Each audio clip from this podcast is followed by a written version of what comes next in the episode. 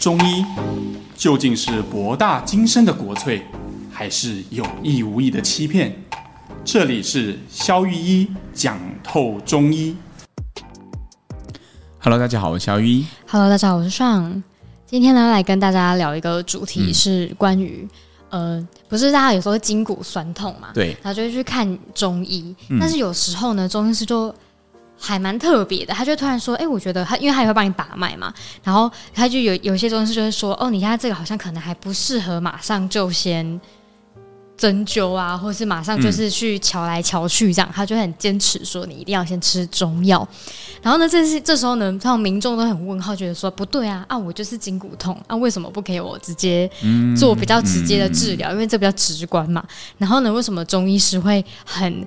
坚持的一定要先做用药调理？但是用药这件事情，为什么他又会对于筋骨酸痛会有解决的方式呢？今天主要就是来跟大家聊这个主题。这个其实是一个蛮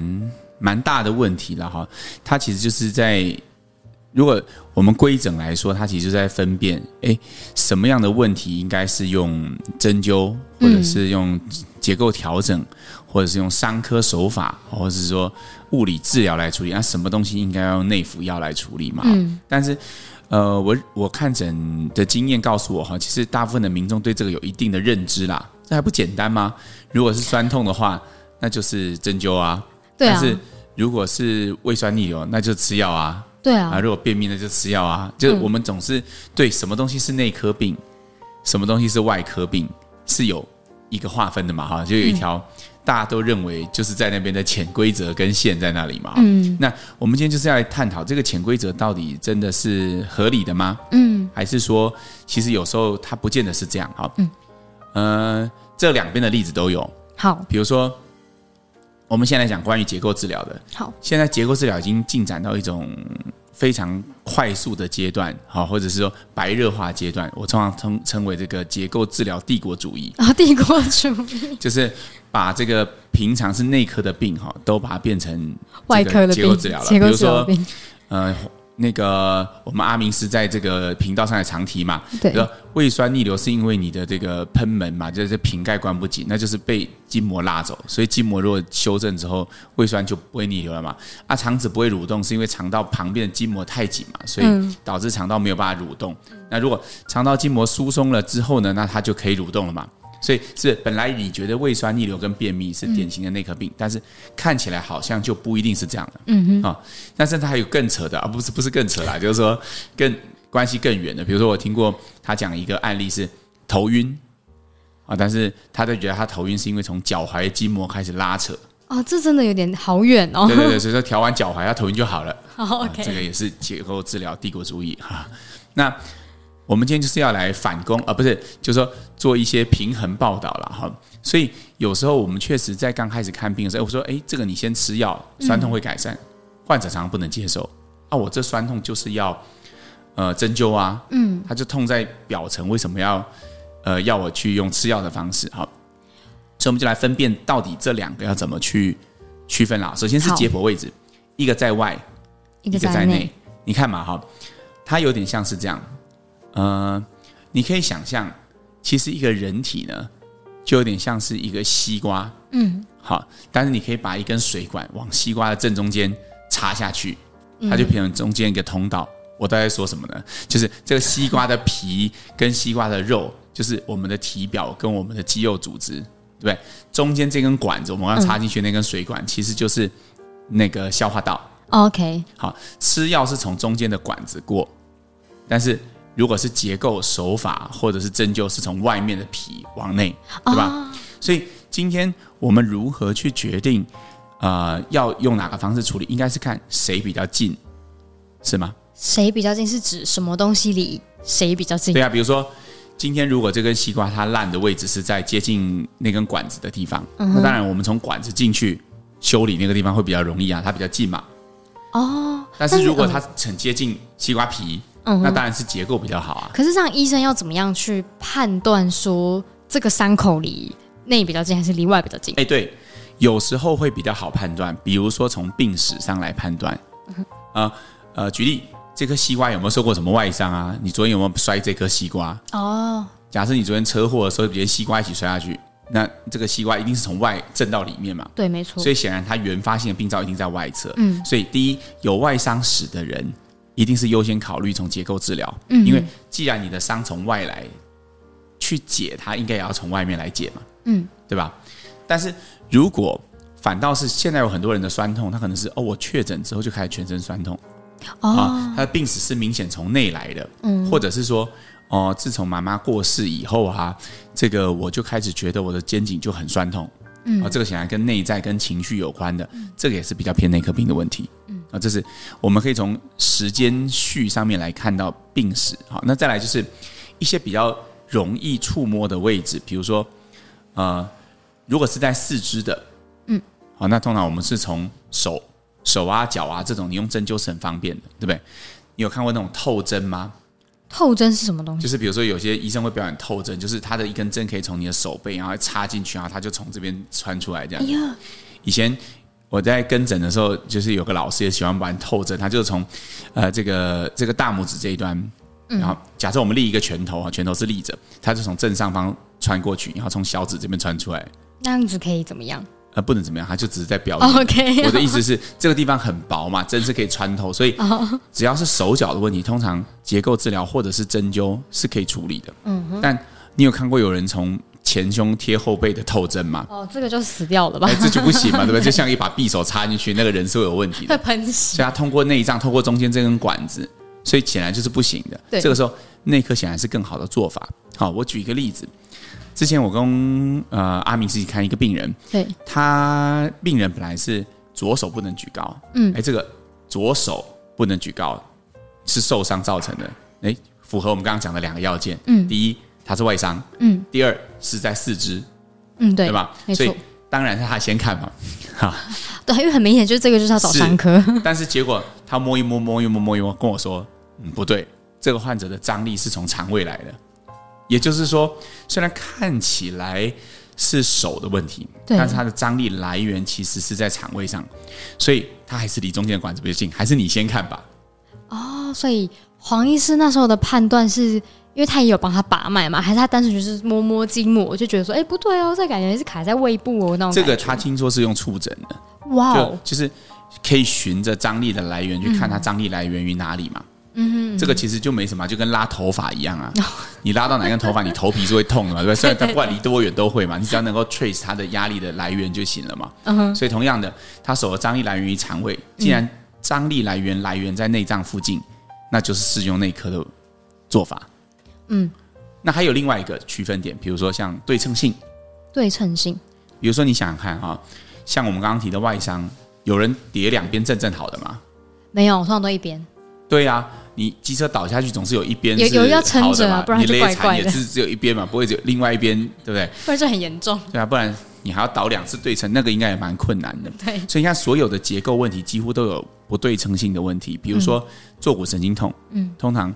脚麻啦、没有力气啦、脚痛啦、膝盖退化都是一边，嗯，好、那很少有人两边对称。五十肩通常就是右手，惯用手如果是右手的人就是右手，哦，左手就是左手，很少有人两手一起五十肩，哎，角度一模一样哈。所以通常如果不对称的，我们会比较寻求结构治疗或者是针灸或者是外科，但是对称性的，你就要问一个问题啊，哪有人对称受伤的？哦欸可是我们身体有很多对称性的酸痛，对吧？有些对人早上起来他就觉得腰痛是对称的，啊，坐久觉得腰酸对称的，两边脖子一哎，起肩酸颈一酸酸痛对称的，滑手机滑久两边都很酸 痛，头痛对称的，嗯也有人一边的嘛，对，都有。所以这种比较偏对称的问题，我们通常就会从内科开始解，嗯，因为那个假设就是你不会两边一起受到外伤，所以它显然是内在气血的问题。哦，因为我之前听过黄医师有说过说，哦，他看了某一些病人，他一来，然后他就突然说，哎呦呦呦，这个不行，这个不能先做徒手治疗，因为他可能会所谓的气不足。嗯那所谓的气不足，它是什么样的意思？为什么气不足的患者他没有办法马上做一些徒手或者针灸的治疗，一定要吃吃药之类的？难不成这个是话术嘛，话术吗？ 好了，开玩笑，硬要玩一下特效。 所以我们发现有特效可以玩，硬要按，对，硬还要要塞按。梗在那边按。 对我刚想很讲说，我什么时候可以讲一句话，然后按这个。对吧？其实这个就是话术、啊，不是啦，应该是说气不足是一种比较统称的说法，但其实它是有一个道理的哦。我们可以把它慢慢铺开来去呃 trace 一下它这脉络是怎么样。好，你看啊，比如说一个结构问题，我们可以松解它嘛。比如说，你把你自己想象成一条毛巾，那今天它扭转了，毛巾就好像拧干的毛巾一样，嗯，它被扭转了。好，这时候我们循着原本的方向，反方向把它扭回来，嗯，哎，这发现毛巾自然而然，你放手之后，毛巾又转回原本的样哦有子。点不太听诶话，这发生什么事？对显然这个毛巾的质地可能已经硬化了，对吧？啊，哦，对对对，就像那个毛巾固定晒干之后，它就会虽长然它那就样硬，化，你你把它搬回来，它也会有一个惯性，它会循着原本的方向再去嘛。对对对，这个是呃所有做呃徒手外科治疗的人都会碰到的窘境，就是嗯哎、诶在整间的当下，我明明骨头是放回去的，呃筋筋啊皮啊骨啊全部都对上了，哎，患者下床走两步之后就又歪了，哎，那这怎么办？这个是什么问题啊？如果我们用比较现代的语言，这叫做核心无力的问题。核心无力，嗯，对嘛？肌因为肉之类的我们的骨架并不是呃像呃悬挂在那里的嘛，嗯它它能够直立是靠着我们旁边有两边对称的肌肉，比如说脊椎两旁就有竖脊肌，嗯啊，竖立的竖，脊椎的脊，把它。固定起来。嗯那如果你两边的软组织的张力其实是不一样的，就像毛巾有惯性一样，它就容易扭回本来的样子啊。嗯，而这个现象就是所谓的气不足。哦，所以这些我们在讲的气不足其实是很具象的，它不是一个话术，它是指你深层的这些张力其实是呃不足。那这个你看深层的张力，回到我们刚刚讲的西瓜原则，它是比较靠近中间的管子，还是比较靠近皮？啊，中间的管子，所以啊，所以通常深层的张力其实是要用内壳来处理的。哦，所以难怪有些患者他真的就必须得透过就是吃药，其实他可能就有一些疼痛感就少蛮多的对，，那也许还有一种就是交替的治疗，比如说我们发现他做结构治疗的效果不好，因为只要下床走两步就回 去了。好，那我们就嗯好挫觉得折，哎、他的这个深层的张力应该是有不平衡，我们就先用药物。哎、他深层比较有力了，嗯，毛巾的质地 OK 了，嗯这时候再来做结构治疗。所以等于是说，如果有一些一般民众以为自己是筋骨痛，就直接一定要找上科，其实有时候有可能只是医生开药给你是为了让疗效更好。是啊，是啊，也有是在巩固呃疗效，就是说，哎、我们调整的东西尽可能因不要因为核心无力又外屈回去。嗯，那懂。当然，呃，不是只有吃药一种途径可以训练核心啦，现在有很多种方法嘛，嗯就是运动训练啊、红绳啊，什么各种，它其实都会有可以训练核心的能力嘛。嗯，对，所以没有一定说要吃药，但吃药确实是一个蛮简便的途径，对吗？对，因为毕竟患者如果他突然要去做重训，或者他突然要去做其他运动之后，他也需要花一些时间，对不对？对，而且你就在不舒服嘛，怎么可能还去呢？ 是啊，所以你就要先解决了这个不舒服，那你之后要训练再说嘛。但是总是要先把这个不舒服解尝试的去解决。那我觉得内科在这个方面其实是可以帮得上忙的。那请肖师今天帮我们总结一下关于就是筋骨酸痛为什么有些医生会先选择要用药帮病人先调理身体我们今天做这一集只有一个目的，我们就是要抵抗结构治疗帝国主义。 没有啦，不是啦，我们其实在讲的是说，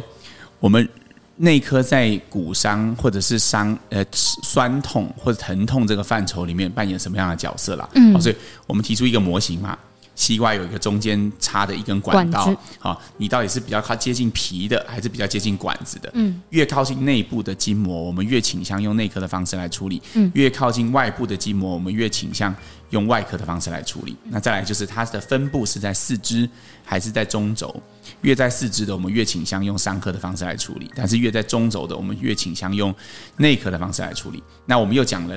一个例子嘛，嗯哈、就是说，如果是偏向无力的，通常这些就是我们刚刚讲毛巾的那个质地，就是很核对，心比无较力。嗯无力的，通常要用内科的方式来处理，因为纯粹的结构调整没有办法增加力气这个问题。了解，嗯所以呢，当民众你如果呃筋骨然后通常是那种对称型疼痛的时候，医生先帮你用药，不没有先帮你什么针灸，就就先不要紧张，因为你有可能真的就是身体体内有一些状况先需要被处理。对啊，而且其实这一集也是希望带给观众一些、听众一些 insight 啊，就比如说，呃，你自己的疼痛可以观察，哎，我是对称的。还还是是不单对称的，嗯是单边的吗？两边是一起痛的吗？那个场景是怎么样？好，这边可以做一个小小的补充啦，比如说好，呃，如果你的疼痛是动完之后会痛的，啊你哦，嗯看，比如你可以想象你脚扭到，坐在那边就好好的嘛。但你当你站起来准备走路，就痛哦痛。但是大部分内科型的疼痛都是不动的时候会痛的。哦对啊，早上刚起来觉得好紧哦，但动一动、哎好像好一点，哦或者说嗯哎、坐办公桌一整天，哦一起来 哦有就生哎，好，好那或者是哎膝盖突然间起来再咔咔两嗯声哈，哦这个也是，这、静久了之后会比较痛的，嗯，通常都是内科问题，但是动了之后会痛，通常都是上科的问题。好，这个参考点呢，观听众也可以记着，这样还蛮有蛮对啊实际对啊的。对啊好的，那就欢迎来到今天的念留言时间。你硬要玩对不对？ 好，今天的第一则留言呢，是一个听众私讯我们哦，然后他说呢，他想要问一下小编跟小雨医师呢，他说几年前啊，他开始没有办法搭大众运输工具，然后更不用说是飞机，应该说是比较密闭空间的那种，他都会觉得哦没有办法，他会有一种冒冷汗，想要逃出去的那种感觉。然后他觉得是不是那种幽闭恐惧症还是恐慌症？他问是一定要看医生的吗？然后呢，他因为他从同时呢，就后来又补充了说，他伴随着长期耳鸣，会不会跟这些症状是有关系的？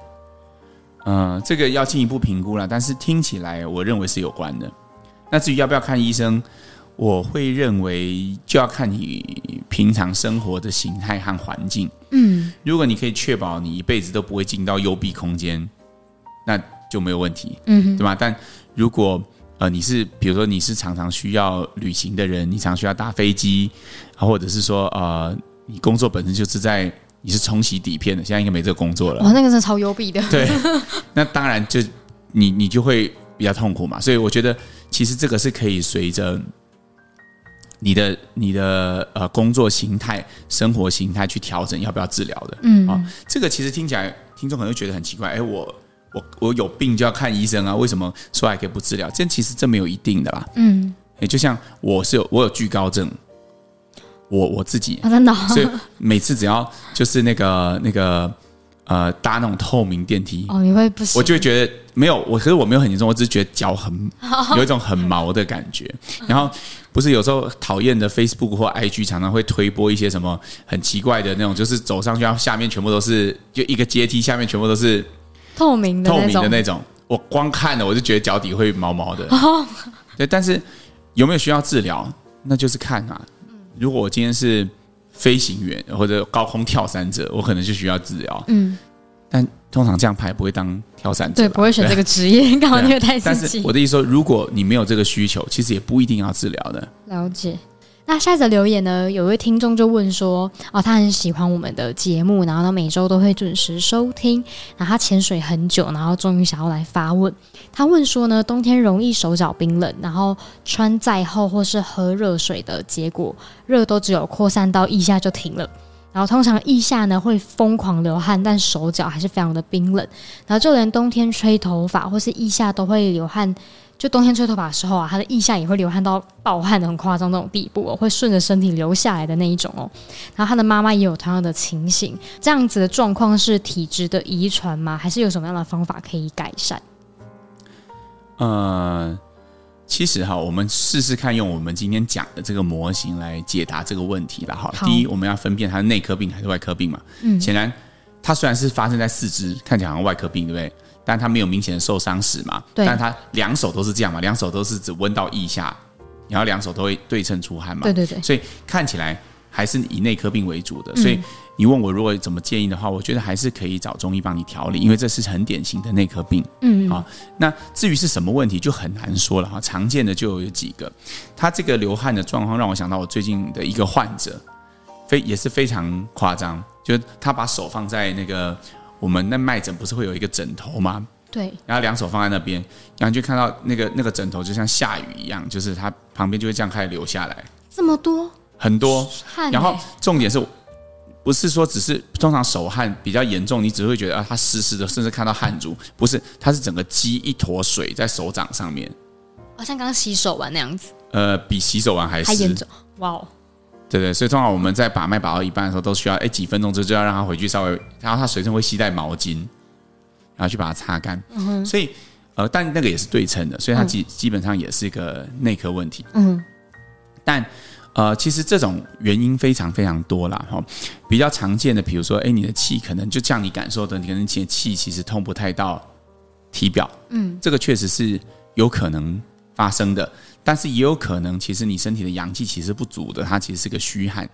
哦，对，但是大部分局部的流汗，大部分我们好像之前有讲过，还是以气郁症为主。嗯，所以这个其实真的要，呃，实际上看到才会有办法知道怎么解决。但是我的建议就是，你可以先找一个，啊、你信任的中医师，然后用内科的方式去处理。好，了解。好，那再来念本周的下一则留言。他说呢，真的很喜欢我们做的 podcast，然后深入浅出的讲解，让人很容易了解中医的运作机制，然后让中医的原理更活用在日常生活当中。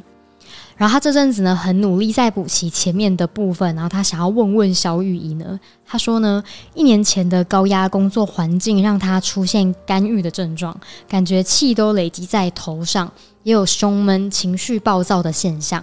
然后半年前因为饮食控制的关系，进行两个月左右的高蛋白饮食，反而出现胃胀气跟便秘的现象。但现在已经完全恢复正常饮食，但却还是常有那种胀气及消化不良的问题。然后时常进食之后呢，约四到五个小时，仍然觉得胃的食物没有办法消化完毕。然后请问邵医师呢，目前问题是因为干预造成脾胃失调吗？还是目前的情况没有有没有建议的改善的方式？听你的描述，听起来是是这样没有错啦。但是我因为我觉得，呃，我们从留言去推断的都只是建议跟猜测啦，大家千万不要太认真。原因是什么呢？因为其实你有没有想过一件事？当你在问问题的时候，你选择的那些资讯其实就已经经过你的大脑了嘛。哦，是啊，就比如说，我的意思是，当你选择写说，哎，我就是出现了干预的症状，然后我就是怎么样怎么样，然后我的肠胃就你的脉络就告诉我说，你就是因为干预，所以肠胃失调嘛。但是也许其实你身上可能有别的问题，但是你没有注意到，所以这些资讯就被遗漏在留言的外面。嗯，所以我没有办法告诉你说你是不是确定是这个问题，但你从你的描述来看，这个推论没有问题。嗯，好的，那呃，邀请这位听众呢，也可以找上口的中医师做个调理看看。嗯，我对觉得其实有时候，因为毕竟多了把脉啊，然后多了复诊啊，多了一些其他的资讯，哎，可能医生突然问你一个其他问题，哎，就发现整个整幅画面可能变得不一样。哦，有可能。对啊，好，那本周的最后一则留言，他说：“肖医师你好，他想要请教关于中药粉用量的问题，因为他罹患新冠肺炎后不久啊，就开始久咳不愈，然后加上有经期不稳的状况，所以长时间看中医调养。但有鉴于呢，他年纪越来越长，然后有感记忆力跟脑力的减退，所以家里附近的中药行呢，就推荐购买一个盛昌的定制丸服用。”然后呢，三餐饭后大约吃两匙，但他要同时在吃那个中医开的药，就是正常健保的药量。那请问这样子呢，中药粉会吃太多吗？是否会对身体有所影响呢？ OK，听起来是分两题了哈，就是说会不会太多？答案是不会，因为丸剂跟粉剂其实都是相对来说比较比较效价比较低的剂型。嗯哼，啊，就是说比起煎剂或是膏剂，其实粉剂和丸剂都是属于药量其实不那么多的，没有那所么以不会激有烈对不会有什么太太多这种问题嗯啊。但是呃，我我是强烈建议你可以跟你的中医师沟通说，诶，你有在吃这个东西，你必须要让他知道。嗯，好，因为也许哎，如果他也觉得哎，这个其实是合乎你体质的，我觉得这就没有任何问题。嗯，但是因为有时候可能会对他开药有一些影响嘛，对那你吃的一些反应，你也反映给你的医师知道，他会有更多资讯可以帮你做更好的判断。了解。所以邀请这位听众，也可以跟你的医师多做讨对，论。但是不用担心，是不会有、呃任何。身体上的负担的，因为这两个剂型基本上都是算是比较偏向长期调理的剂型。好的，那本周的留言就到这边，嗯好，我们下次再见啦，拜拜拜。